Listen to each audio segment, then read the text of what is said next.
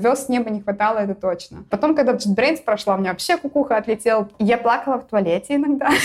Я приехала, у меня была на руке Сенечка из «Завитой пары». Я засала, в общем, единым отмех. В общем, мозг просто взрывался. Я смотрела на часы, а стрелка как будто назад шла. И, в общем, я в какой-то момент попала на стену Паши Дурова в списке разработчиков приложений. У меня синдром отличницы. Но тогда я помоложе была. Это знакомство не типа на конфах пива попили.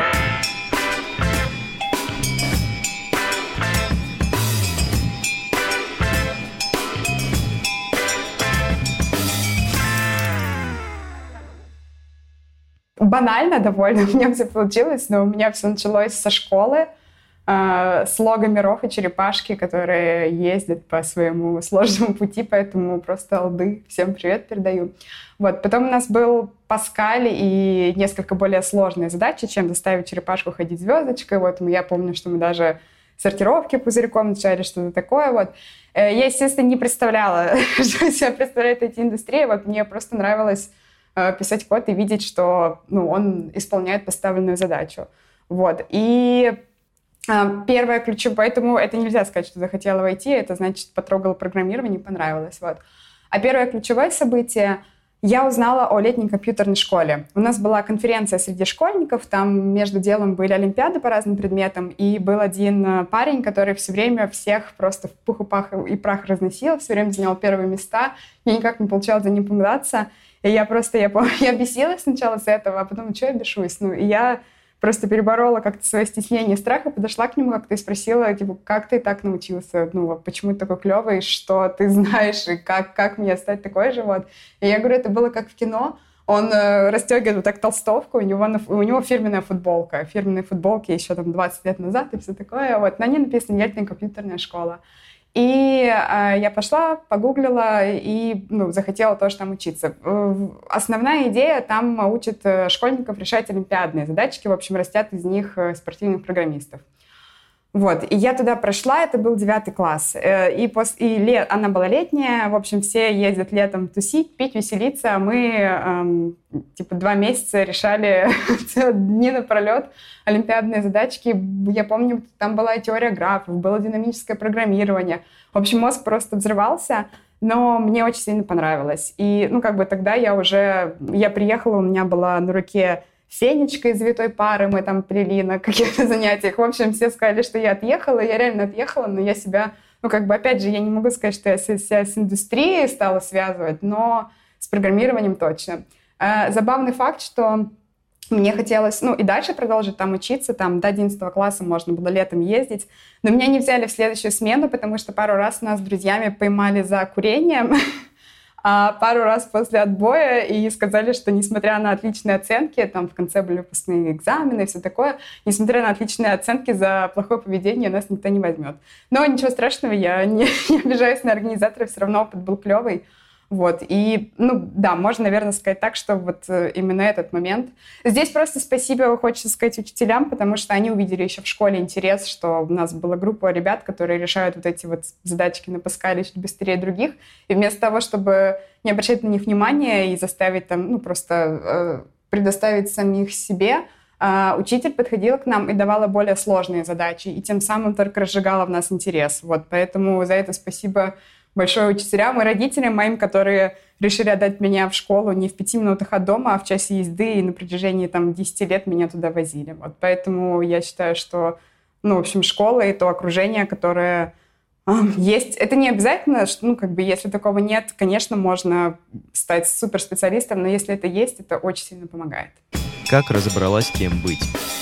Как я сказала, что я поняла, что мне нравится программирование, естественно, я не думала, хочу я быть... Я не думала о том, что я хочу быть там программистом или проект-менеджером или кем-то. И вообще я вот, ну, готовясь к выпуску, пыталась вспомнить свое состояние, вообще свои мысли по поводу индустрии. Мысли не было. Ну, come on, это школа, первый курс университета. В общем, немножечко другим была занята голова, но я говорю, было понимание, что нравится делать, а что не нравится. Вот. И нравилось писать код, нравилось, понятно, тусить с ребятами, которым тоже нравится это делать, обсуждать это. И я как помню, у нас, допустим, все выпускники, ну, большая часть выпускников э, летней компьютерной школы, они пошли либо, я в Санкт-Петербурге училась, и они пошли либо в на матмех в СПБГУ, либо в ИТМО. Это такие два самых популярных было направления. Вот. И понятно, что ну, я как-то двигалась вместе с ними, мы все вместе принимали решения. Я поступила в оба вуза, ну, по ЕГЭ у нас уже был, было поступление, но смешно. Я, я практически, я зассала, в общем, идти на матмех, потому что я, когда ходила на подготовительные э, курсы, я прям помню, э, там, это абсолютно другой уровень математики, не тот, что в школе. Ну, если у вас обычная школа, не какой-то там супер-супер лицей. Так вот, я помню, как там преподаватель пишет задачу, и я пытаюсь, ну, просто я пытаюсь понять, где, кто я, немножечко понять условия. И ребята из 239, шикарный математический лицей в Санкт-Петербурге, Ой, прошу прощения за много отсылок, которые кому-то могут быть непонятны, но питерские ребята точно знают, о чем я. Вот. И ребята уже тянут трубку решения. Я поняла, что я их никогда не догоню, во-первых. А во-вторых, у меня не было мотивации. Это, кстати, развеять миф по поводу там программиста и математика. И не то, что у меня не получалось, я не шарила, но на очень как бы базовом школьном уровне. Как звезд с неба не хватало, это точно. Вот. И, и в целом я слышала такую установку, что там, допустим, выпускники матмеха, они работают учителями до матмехи. Это, конечно же, не так. Ну, типа, понятно, что у каждого там свой путь, и универ ничего не решает, но все равно стереотипы, они откуда-то берутся. Вот, в общем, я поняла, что матмех, матмех я не вытяну, и я пошла в ИТМО. Но не в смысле, что он там хуже или слабее. В ИТМО меня как раз заинтересовала специальность. У нас она называлась информационные системы и технологии, и потому по той программе, что тогда предполаг... Предлагали, она выглядела достаточно прикладной. У нас э, были предметы типа операционной системы, базы данных, э, там, компьютерная безопасность, много-много всего. Вот, понятно, тоже началось не с первого курса, вот, была там философия, все ныли, где мое программирование, но тем не менее. Вот, мне показалось специальность очень прикладной, и, кстати, ну, действительно, сейчас э, ретроспективно я не ошиблась в своем выборе. Вот, и я пошла в ИТМО, да, и получается, что, ну, как на этом решении, ну, это уже какой-то осознанный шаг к тому, чтобы какой-то выбрать свой профессиональный путь. Понимания о том, кто и как работает в IT-индустрии, все еще не было, но я, посмотрев на программу, я подумала, что, ну, наверное, это поможет мне немного разобраться. Как начала учиться? Так как я училась в универе, тут все довольно стандартно получается. В целом, ну, я даже, да, я даже не знаю, что отметить. Тут можно только сказать, что я не учил ничего дополнительно. Опять же, я, ну, можно сказать, была по течению, но мы с первого курса писали какие-то лабы на плюсах, мы делали какие-то сайты на UI, мы делали какую-то трехмерную графику в DirectX. В общем, мы уже много чего щупали в самом начале, поэтому, ну, в общем, какое-то доп. образование я этим, ну, у меня не было времени, на самом деле, этим заниматься, потому что, ну, тогда мы с мамой остались вдвоем в семье, мама сильно там заболела, и в целом я после универа работала промоутером и продавала воду Архыз. Я до сих пор помню питьевая вода Архыз с гор Северного Кавказа. Вот у меня это как, ну, я думаю, на всю жизнь останется эти речевки. Вот, и поэтому, но в целом универ уже давал какое-то, даже начальный курс, уже какое-то представление, что там делать. По-прежнему нравилось, поэтому, ну, как бы все потихонечку вот так вот и э, и училась. Ну, до, собственно, первой стажировки работы, но я так предполагаю, что это будет следующий вопрос. Что сделала первая при помощи кода? Если совсем назад возвращаться, я думаю, всякие сдачки на Паскале не считаются. А если брать какой-то более такой проект, э, приближенный к реальной жизни, то да, наверное, это какие-то курсовые. У нас один из предметов было веб-программирование, и это были такие полноценные веб-сайты. Знаете, мы делали типа интернет-магазины, там с авторизацией, вот это все. Опять же, это понятно, это ну, уровня лабораторных, но в любом случае, ну, э, это уже не просто, типа, считайте массив и от, там, отсортируйте список, вот. Поэтому, да, да, универ давал достаточное количество ну, вот задач, на которых можно попрактиковаться. На QT мы еще писали какие-то прям гуишные предложения. Вот, в общем, было довольно весело. Как и когда поняла, что можно начинать искать работу? Хороший вопрос. Э, тут интересно. Я, в общем, понимание о том, что можно искать работу, пришло не от того, что я ощутила в себе какие-то нереальные силы после очередного сайта на Юе. Понимание пришло то, что я устала очень работать промоутером. Это вообще отвратительная работа. Но все, кто поработали, умеют, э, знаете, ну, знают цену времени. Я прям помню, я стояла в Меге с этой водой несчастной, и я смотрела на часы, а стрелка как будто назад шла. Ну, в общем, э, любая возможность, которая бы мне предоставилась, чтобы зарабатывать деньги и не Э, давать людям попробовать воду и предлагать им заказать домой бутылки. Хотя вода в целом неплохая. Вот. так вот, это, ну, было бы мной воспринято шикарно, так и получилось. В общем, просто подвернулся случай. Ну, а, ну понятно, это не просто из ниоткуда. Среда была такая, это был универ, это были тоже ребята, которые хотят работать. И, в общем, в один день к нам ну, пришел одногруппник и сказал, я заработал свою первую зарплату, я пишу на C-Sharp в одной аутсорсинговой компании. Мы такие, что? Боже мой, так можно было? Вот. И действительно, одна аутсорсинговая компания в Питере, у них был фокус на мобильной разработке, но делали еще что-то, но мобилки были основным фокусом. Вот. Они искали разработчиков, э, мобильные приложения уже тогда становились популярными. Это, чтобы сейчас понимать, ну, где-то 11 лет назад, получается, было вот так, такой примерно промежуток времени. А, вот. А мобильных разработчиков, понятное дело, что не хватало. Ну, тем более тогда, когда только начало все, все это вот происходить. Вот. И, как многие компании, не смекнули, что проще вырастить своих э, сотрудников э, там, ну, с помощью стажировок каких-то. Вот. И меня одногруппник так за руку привел, я прям помню, первый этаж в универе, там висела листовка от этой компании, приглашаем на стажировку iOS и Android разработчиков. Я не, ну, как бы не то, что прям не знала, но я говорю, понимание на уровне, ну, очень обывательском. Что там, iOS, Android. Я ходила с HTC Sensation в тот момент. У меня дома была винда, вот, короче, я работала промоутером, какие айфоны. А, поэтому, ну, в общем, я ни капли там не думала, какой стек, язык или что-то такое. Я видела, что возможность начать... Это был третий курс, вот. Я видела возможность э, начать зарабатывать деньги, ну, в общем-то, своей профессии. И я пошла на стажировку, там было небольшое собеседование, оно, естественно, не включало в себя знания языка и платформы, потому что познавались люди без опыта, но там были какие-то такие базовые компьютер-сайенс вопросы, там что-то спрашивали, просили какой-то запрос записать, написать SQL, просили там тоже список развернуть на листочке, вот это вот все. Э, здесь э, ЛКШ и знания универа, ну, вот как раз пригодились. Вот. Меня трясло невозможно. Я помню, что, ну, я так нервничала. Я и сейчас, типа, нервничаю в любой момент. Я сейчас пишу подкасты пять лет, и все равно, когда меня зовут, я все равно краснею начинаю задыхаться. Это какая-то просто, эта проблема, она никуда не уходит, смириться только с этим. Вот, я помню, ну вот, в общем, меня трясло, и меня спросили а, как раз, типа, какое там ключевое слово, чтобы выбрать сущности в таблице.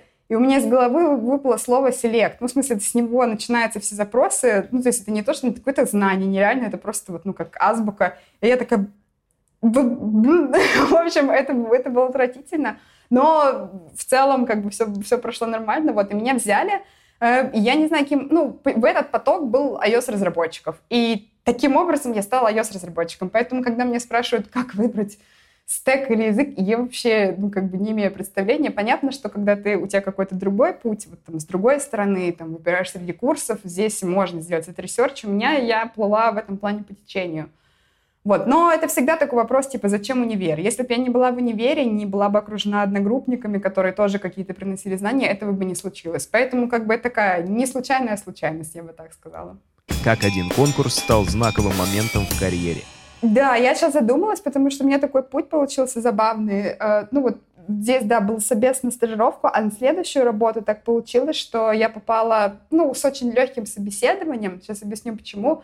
Мы с коллегой, подругой, мы с ней с тех пор стали лучшими подругами, с которыми познакомились на первой работе. Опять же, один одногруппник пришел и рассказал, что ВКонтакте делает конкурс приложений под мобильные, под мобильные устройства. А, надо было делать фоторедактор под iOS. Мы с ней две iOS-разработчицы, вот, и мы решили поучаствовать. И мы, мы не выиграли, выиграли, но мы вошли в призеры, там было несколько туров, и там в конце каждого тура Паша Дуров себе даже репосты делал на стену из этой группы с победителями. В общем, я в какой-то момент попала на стену Паши Дурова в списке разработчиков приложений. И после этого момента мне стали сыпаться вакансии. В смысле, люди писали, я думала, что скам какой-то. А потому что предлагали зарплату в три раза больше. Сейчас уже нормально цифры раскрыть. Я на аутсорсе зарабатывала там 35 тысяч 10 лет назад. В целом неплохо. Вот. А, а мне предложили 100 тысяч рублей. Я пришла, сказала маме, мама сказала, что тебя обманывают. так не бывает. Вот. Ну, в общем, э, так или иначе, к концу истории, в какой-то момент, я думаю, ну, пособеседоваться-то можно. Вот. И у меня как бы поэтому было очень а, простое собеседование в следующую на следующую работу, потому что у меня было подтверждение в виде того, что, ну, как бы я умею писать приложения, они еще и даже какие-то места занимают призовые. Вот. Потом, э, в общем, меня как-то все время по рекомендациям. Потом я на, на следующей работе параллельно ну, а фрилансила и получила хорошую как бы, репутацию своего заказчика. Он меня порекомендовал в другую компанию. И в итоге все собеседования больше были не проверки моих, э, ну, как бы таких вот э, типовые вот эти вопросы, а скорее просто, ну, как-то наши компасы сверить и понять, что мы в одном направлении. А потом уже чуть-чуть забегу вперед просто, а потом, когда я решила стать, ну, там, тем лидом, сначала я выросла в него так, естественно, в своей компании. В Авито я уже оплавилась на роль тимлида, но это было уже совсем другое собеседование, не похоже на разработческие. Я там защищала кейсы и все такое. Вот поэтому по факту получилось, что у меня за... Э, а потом в JetBrains я вообще пошла на девелопер адвоката. Вот. И поэтому у меня за десятилетнюю карьеру мне повезло не проходить, не вертеть списки, деревья, не писать в редакторе онлайн какие-то задачи. Вот. Я помогала другим готовиться, я видела, как другие проходят, но саму меня это ну, чудесным образом пошло, чему очень благодарна, потому что я говорю, я супер нервничаю при любом нестандартном случае, и ну, понятно, что нервы безумно мешают. Ладно, ты говорить можешь, а ну, ты забываешь самые элементарные вещи. Для меня это безумный стресс всегда. Но вот как-то за счет рекомендаций именно такие, ну, как бы дел, то есть были факты, были проекты, это не то, что там за, за типа софт-скиллами затащил, вот, за, за проекты за конкурсы, вот, меня приглашали новые места. я не пролетела это все, теперь мне это больше не пригодится, я очень счастлива. Ребята, кому это предстоит, держитесь, это просто надо пережить, это нормально, это правила игры. Вот, но, видите, ну, можно, иногда можно как-то мимо пролететь. Вот, надеюсь, кого-то кого тоже принесет, как и меня. Как продолжала обучение? Здесь, э, опять же, повезло э, попасть в вот эта аутсорсинговая команда, компания. Там работали очень увлеченные ребята и очень талантливые ребята, как показатель после того, как, ну, понятно, что все оттуда, ну, достигнут какого-то уровня, стали переходить. И ребята пошли в Яндекс, DevExperts, в какие-то еще компании крупные, хорошие, ну, то есть что тоже как бы косвенным образом подтверждает уровень инженеров, который там был. Вот. И нас на стажировке э, одна из, вот один из моментов в жизни, которые такие отпечатались голову. Мы когда пришли, нам наш преподаватель, нам сказали, вот, там iOS, Objective-C, туда-сюда, там iOS SDK, мое вот. Но он сказал, он говорит, я вас не буду учить там двигать вьюшки, что-то там вот это, вот. Он говорит, я вас буду учить думать. И мы большую часть времени всякие возможности, там, SDK, как что куда вьюхи красить, мы сами изучали дома, а с ним мы скорее поднимали вопросы, типа, что такое качественный код, мы обсуждали разные паттерны проектирования, применяли их к конкретным задачам и прочее, прочее. Вот, поэтому эм, я, ну, так как я еще параллельно в универе училась, и это была full-time работа, у меня не было необходимости э, ну, какие-то искать дополнительные источники обучения. Вокруг меня было миллион задач, которые новые, и благо вокруг меня были люди, у которых можно было спросить.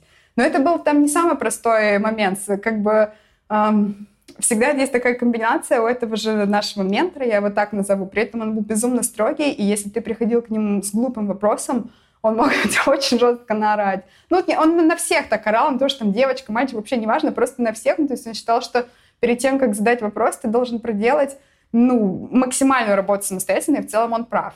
Вот. И, но до такой степени, опять же, я очень жестко, ну, как бы, не жестко, ну, меня очень дранит там критика и что-то как, ну, у меня, у меня синдром отличницы, вот. И поэтому, когда но я настолько его боялась, что я помню, что, ну, у меня была какая-то рабочая задача, мне нужно было спроектировать какую-то обработку ошибок, сделать ее красивенькую в нашем мобильном приложении, нужно было вот именно, ну, архитектурно это решить. Я два дня сидела с этим, ну, мне нужно было показать им решение, я два дня тряслась над этим листом перед тем, как пойти и спросить его вопрос. Вот, в общем, вот так вот строилось обучение. В какой-то момент на э, чем хороший аутсорс, ну, в целом, это любая, или стартап маленький, э, возможность иногда перепрыгнуть с проекта на проект или занять какую-то другую роль. Uh, у нас там появился проект, и нужно было делать бэкэнд для такого. Мы делали как конструктор uh, магазинов мобильных. Вот это было такое время, все хотели конструкторы делать. Вот, и мы тоже делали. Нужно было делать бэкэнд. Никого не было свободных, просто пришли, говорят, кто хочет научиться? Я говорю, я. Вот. Ну, в целом, я просто старалась хватать какие-то задачи, ну, которые помогут э, как-то в ширину немножечко развиваться. Вот таким образом я там полгода писала на Ruby, писала бэкэнд. Вот был, я, я не стала каким-то а, адовым бэкэндером, но это меня классно позволило как минимум говорить с ними на одном языке. И поэтому на других проектах, когда мы уже общались, мне говорили, о, ты нормально, с тобой можно API хоть обсудить, ты как бы, ну, понимаешь примерно, что происходит. И опять же, я, ну, как бы не, никогда не переоцениваю себя, но это вот как поработать немного вместе с дизайнером, с дизайнером еще с кем-то. После этого у вас абсолютно другой уровень взаимопонимания происходит. Вот, поэтому в целом, да, а, Просто это первая работа. Я считаю, что вот как тогда летняя компьютерная школа, которая во мне интерес подогрела к IT, это первая работа, очень сильно повлияла на всю мою карьеру, потому что, ну, mindset какой-то вот установился правильный. Вот как, важные вещи были важными, а неважные — неважными. Поэтому, говорю, меня, я никогда не ввязывалась ни в каких ливаров по поводу стека, там, чего-то языка программирования. Вот как-то в нас там такая была культура э, всегда очень ну, прагматичная, того, что там каждый инструмент под свои нужды и все такое. Вот. И вот, вот это во мне тоже заложилось, поэтому очень благодарна этому первому опыту. Потом можно на любых поработать странных компаниях, там, на каком-нибудь классной валютной удаленке или что-то, что угодно, халявить. Но вот первое, первый рабочий Я там год всего поработала, вот, потом вот это было предложение 100 тысяч, и я убежала радостно. Вот, но это, ну, первый год — он меня, мне кажется, очень сильно сформировал как специалиста. Поэтому, ребята, мне, я не знаю, насчет компания действует, но студия Mobile просто в сердечке воспользуюсь случаем, передам приветы. Про неуверенность и синдром самозванца. Я плакала в туалете иногда. Я говорю, мне ну, это уже ужасно боролась, и всю жизнь это меня преследует, и чем дальше, э, я, ну, кажется, что станет легче, но оно не становится, потому что ты занимаешь какую-то более серьезную позицию, ты вроде немножечко, ну, как бы поработал уже с этим, уже немножечко себя как специалиста в целом, думаешь, ну, я вроде ничего, вот я вроде и могу.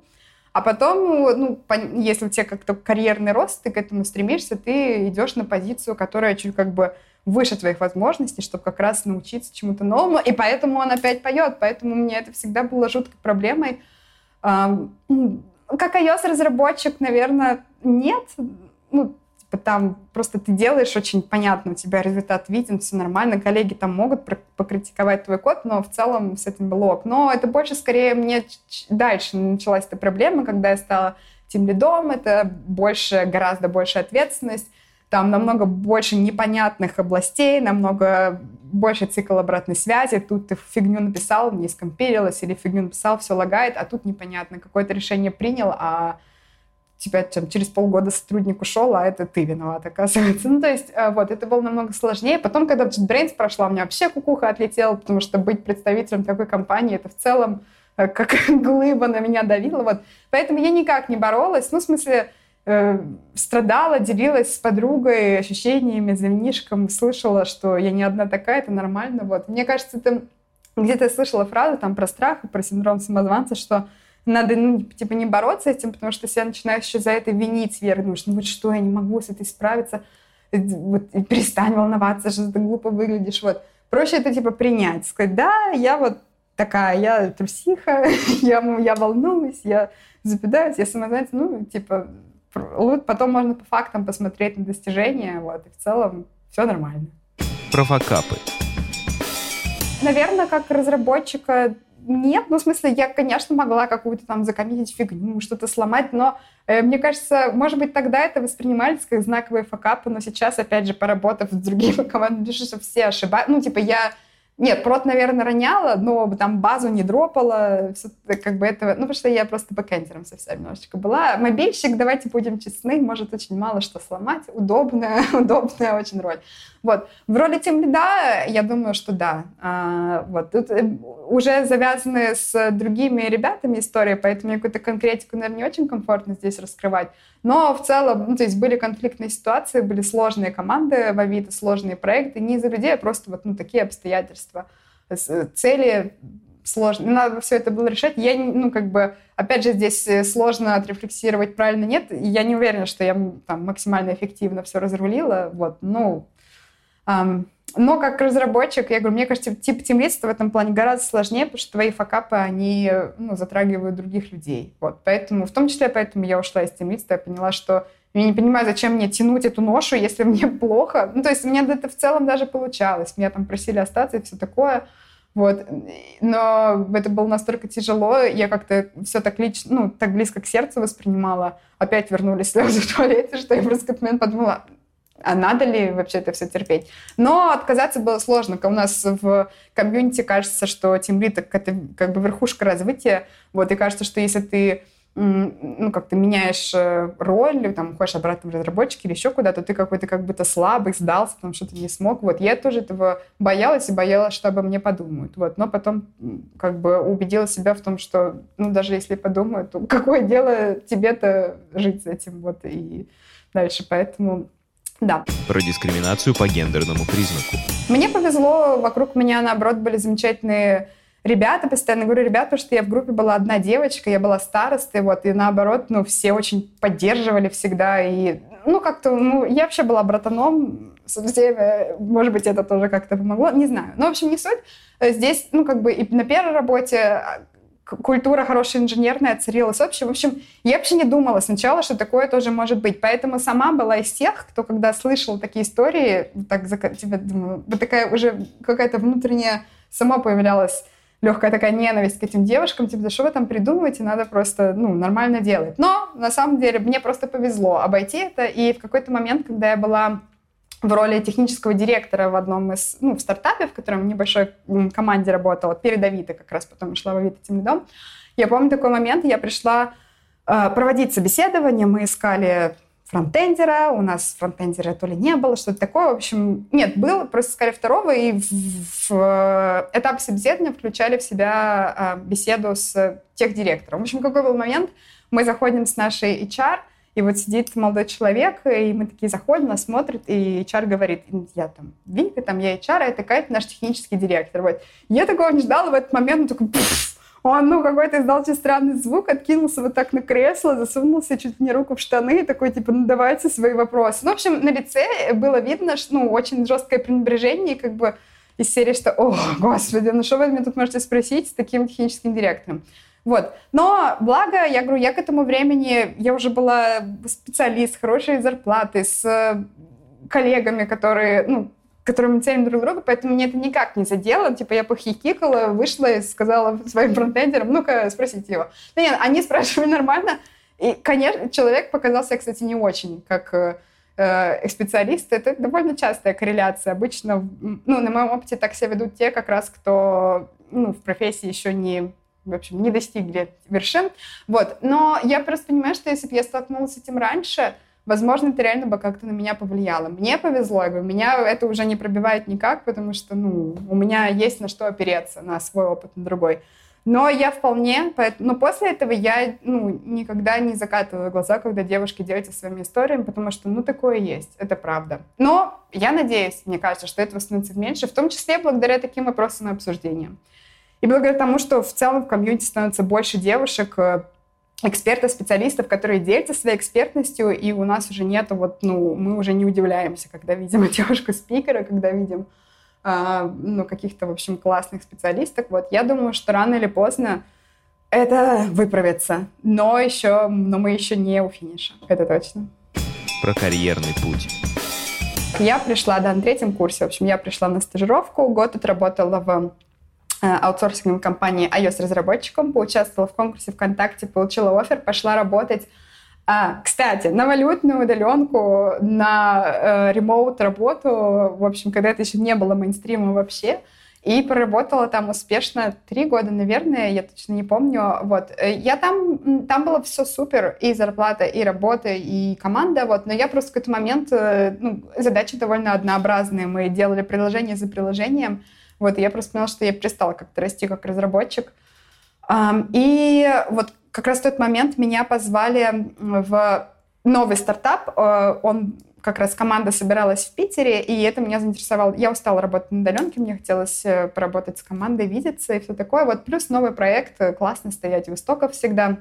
Вот, и я пришла туда, мы делали а там Uber для ноготочков, в общем, сервис такой по вызову мастеров красоты.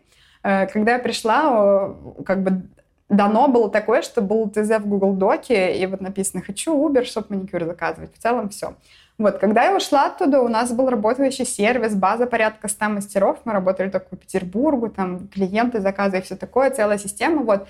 И так как я туда пришла как раз, ну, типа, как iOS-разработчик, а никого больше не было, был там один э, молодой который помогал все организовать, он был такой технический директор на, на полставочки. Вот. А у меня как раз был опыт а, небольшой опыт э, бэкэнда и все такое, я как-то начала активно включаться во все, помогала собеседовать ребят, помогала там проектировать примерно на архитектуру, особенно много участвовала в разработке API, так как по обе стороны баррикад была.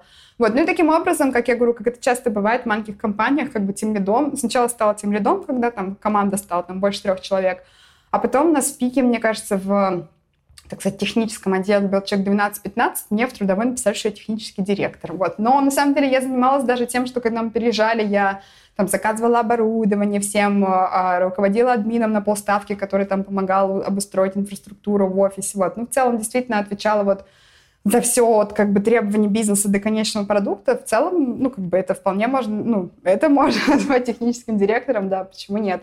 Вот. Ну и там же, там потихонечку начал как-то бизнес загибаться, не очень было согласия с э, владельцем бизнеса, не видела сильно перспектив.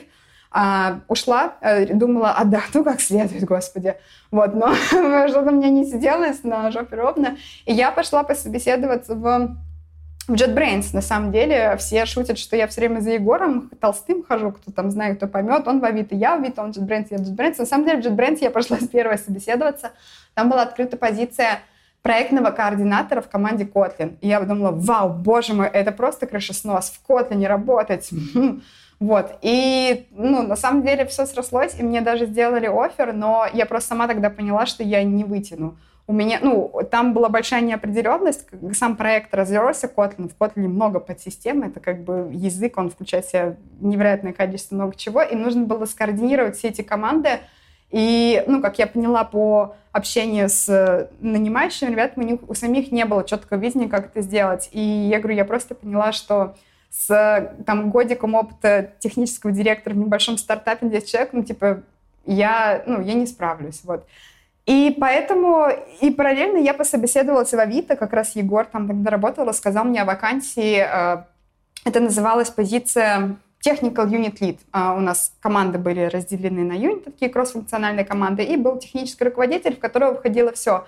Продукт менеджмент, э, ну, если нет отдельного продукта, а это была команда э, такая, ну, не инфраструктурная, мы делали решения для наших разработчиков. Платформенная, платформенная команда называлась. Продукт менеджмент, people management, проектный менеджмент, понятно, и еще технические лидерство, вот. И вот я пришла на эту позицию. Техническую часть э, я не, ну как бы мы скорее занимались сами ребята в команде. Это была команда невероятно крутых инженеров, э, фронтендеров. У меня в фронтенде опыт был просто минимальный. Вот, но все остальные три части как бы я тащила.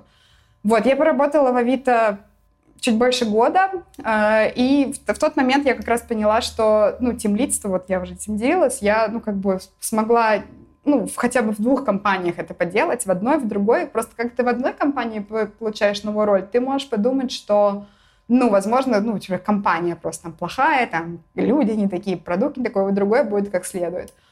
А, но я смогла поработать в двух местах, и я поняла, что, ну, просто это, ну, не моя роль, я заряжаюсь, разряжаюсь больше, чем заряжаюсь в нее. Хотя, опять же, работа, сам, сама Авито классный, а, люди там замечательная инженерная культура на высочайшем уровне, и работа там, ну, как бы, вот, типа, где мой стартап, и где Авито, и все решения, и все процессы, технологии, которые используются, ну, то есть для меня это, как, знаете, на мем картинка, где там мозг э, такой надмозг получается. Вот я, в общем, просветление получила довольно сильное.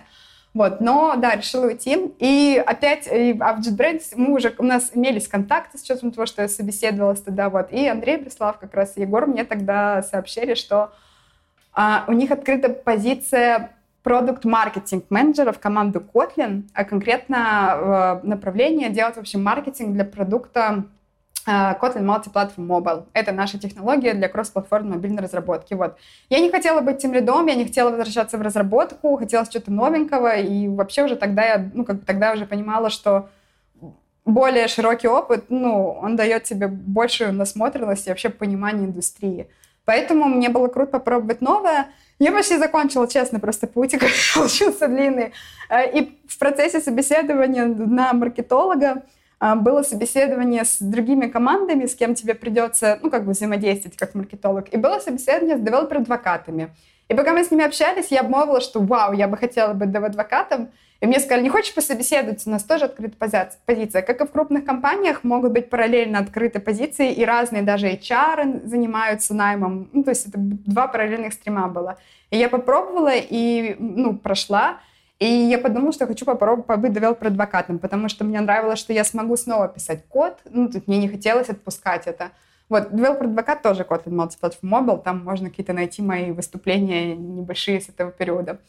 Вот, и, ну, то есть мне было классно, что это как бы что-то новое, при этом это мобилки, и при этом это какая-то публичная деятельность, вот, хотя за, ну, зачем я так каждый раз переживаю перед каждым выступлением, я как будто, ну, садомазохист просто понимала, что мне будет плохо, тяжело, и все равно шла, вот. Ну и в итоге, да, я год проработала Эм, и ну, дальше классная работа большой компании, что можешь ротироваться ну, из проекта в проект. Это уже не так сложно, часто без собеседований или с какими-то небольшими. Вот просто побыв в роли дев-адвоката, я ну, по многим факторам, сочетанию факторов, в общем, я не чувствовала полного удовлетворения, в первую очередь, потому что мне казалось, что, ну, в общем, есть намного больше людей, кто лучше в этой роли будет меня. Во-первых, меня не так, на самом деле, драйвило уже всякие новые штучки, технологии, фреймворки, ну, как бы я не могла, ну, там выходит какой-то композ, и все таки вау, а я, мне, ну, как-то мне, типа, все наскучило это. А во-вторых, э, ну, тоже важный момент. Э, понятно, что коммуникация в роли девелопер-адвоката публичная, как минимум, она на английском языке. И, ну, как бы меня взяли с моим английским, все такое.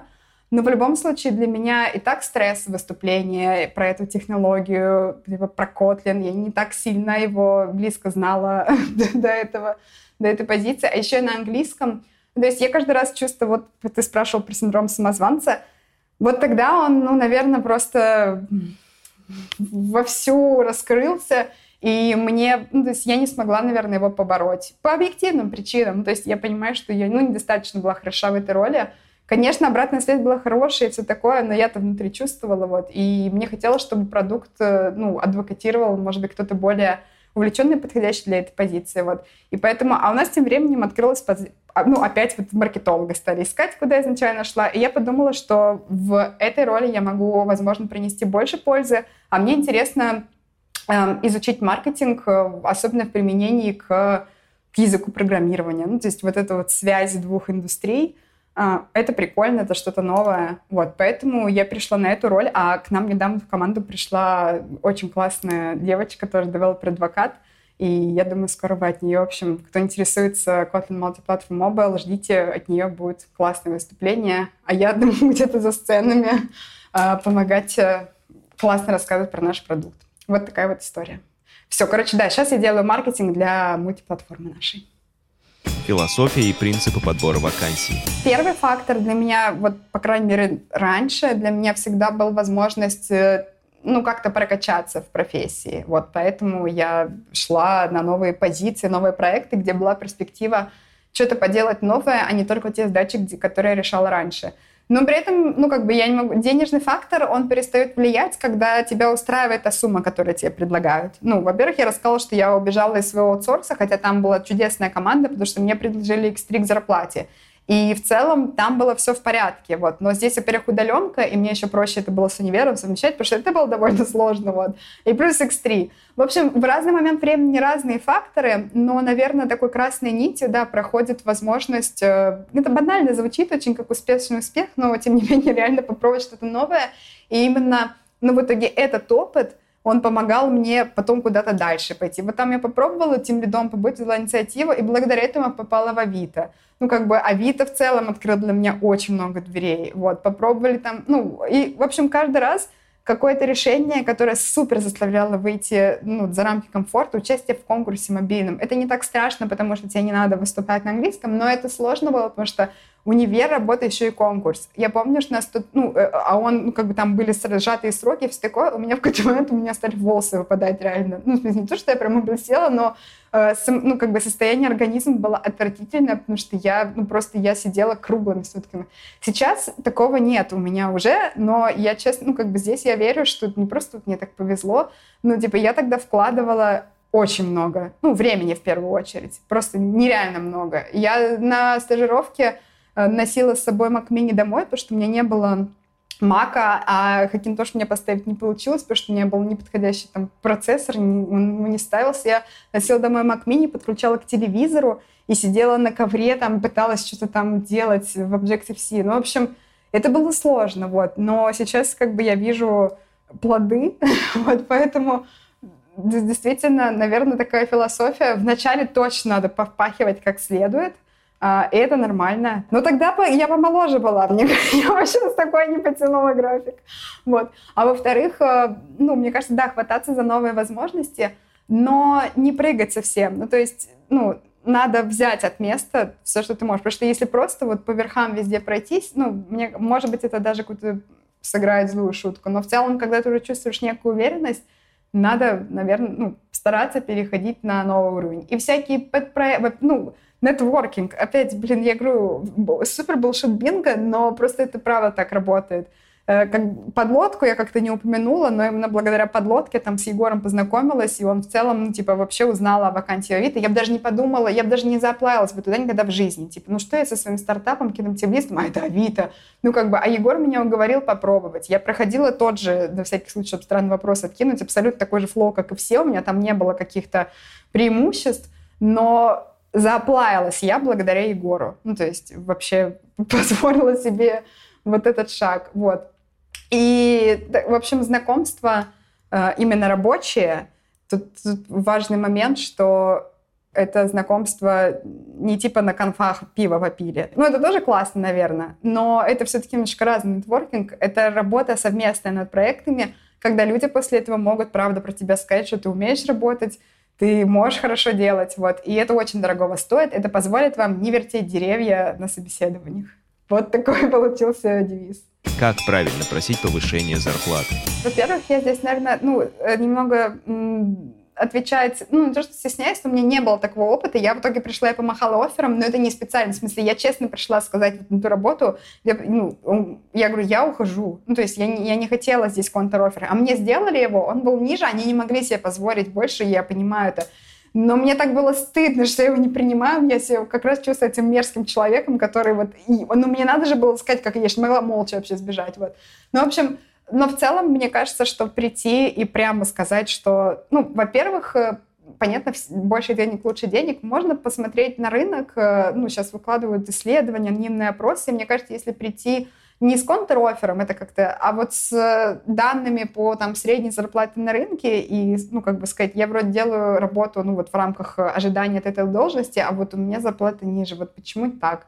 Может быть, я вот сейчас фантазирую, но может быть, если у компании нет возможности, сейчас такое тоже может быть. Ну, типа, очень разные ситуации. Может быть, можно как-то на четырехдневный день предложить перейти. Я не знаю. Ну, то есть э, в этом плане, типа, деньги, время, особенно, опять же, в начале карьерного пути, как мы обсуждали.